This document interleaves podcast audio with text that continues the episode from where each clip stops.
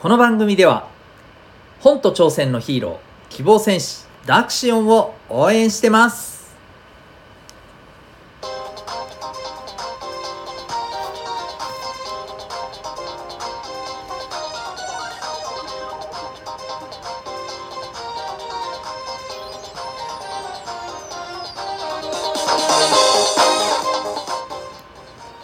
小中高生の皆さん日々行動してますか？あなたの才能と思いを唯一無二の能力へ。親子キャリア教育コーチのデトさんでございます。小中高生の今と未来を応援するラジオ T ミザンネクスト。今日はあなたのダメなところの使い方というテーマでお送りしていきたいと思います。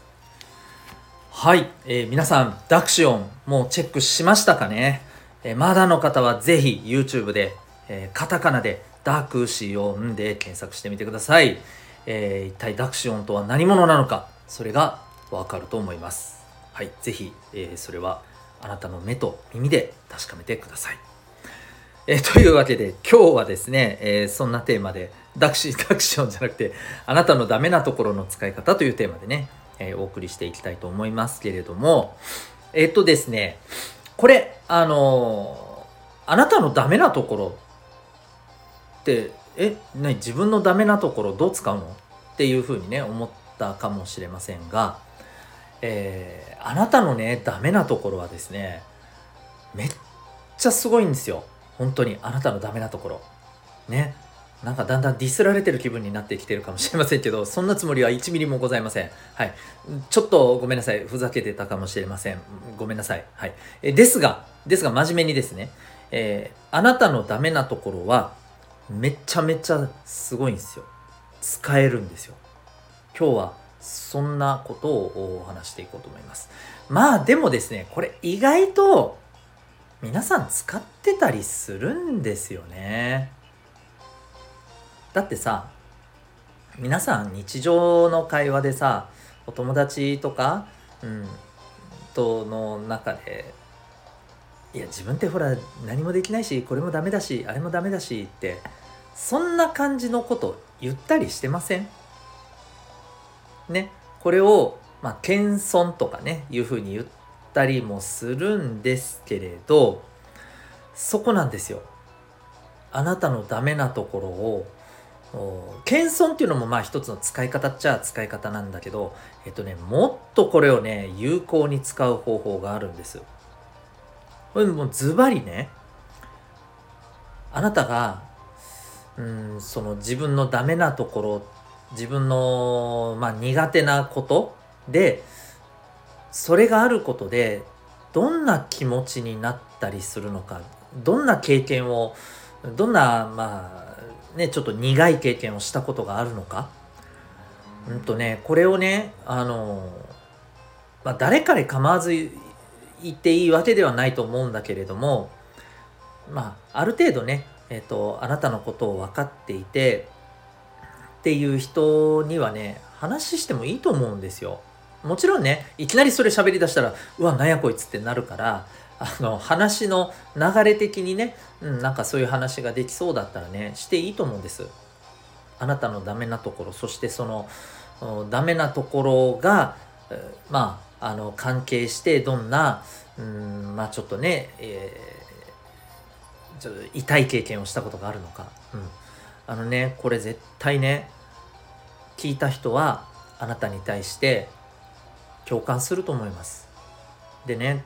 めっちゃわかる。自分もそうだった。って言って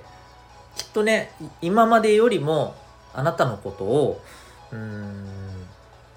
まあある意味すっごくあの認めてくれるんじゃないかと思うんです。これなんでかっていうとね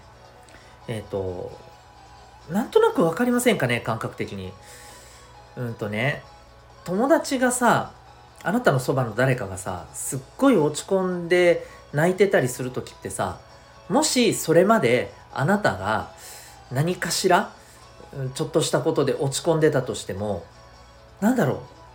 それすっ飛んじゃいますよね。すっ飛んじゃってそれよりもこの人のためになんか自分なんかできないかなっていうふうに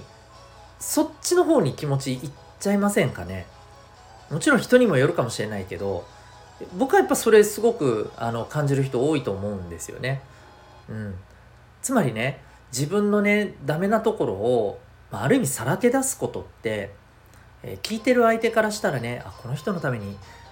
なんか力になろうとかさめっちゃわかる自分もそうだよ大丈夫だよってそういうふうにねあの言いたくなるんですよ。うん。そうなんです。これ SNS とかでもね実はめっちゃくちゃこれはっきりとね出ていてあのこういう風なやり方でうまくいきましたみたいなさ投稿よりもさ私こういう風な大失敗しちゃったんですみたいな投稿の方がいいねつくんですよ。めっちゃ見られるんですよ。そっちの方がどっちかというとねバズるんですよ。この間のあの放送でもほら話したじゃないですか。ね、同級生に芦田愛菜さんがいてなんかもう何もかもなんか自分はダメだみたいなねあのツイートまあそこまでねなんかこうあの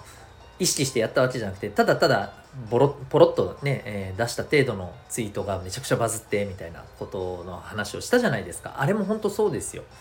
うん、人ってねその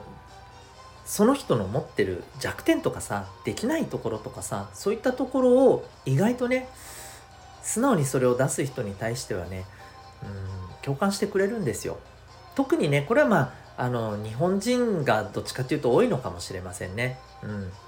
あもちろんね全員が全員ではないよ。それに対して、うん、なんか甘えるなとかね。なんか結構心ないことを言ってくる人ももちろんいるんだけれども、うん、でも少なくともねあなたの周りにいるお友達に対して、えー、そういうことをね素直に話すっていうのは決してねあの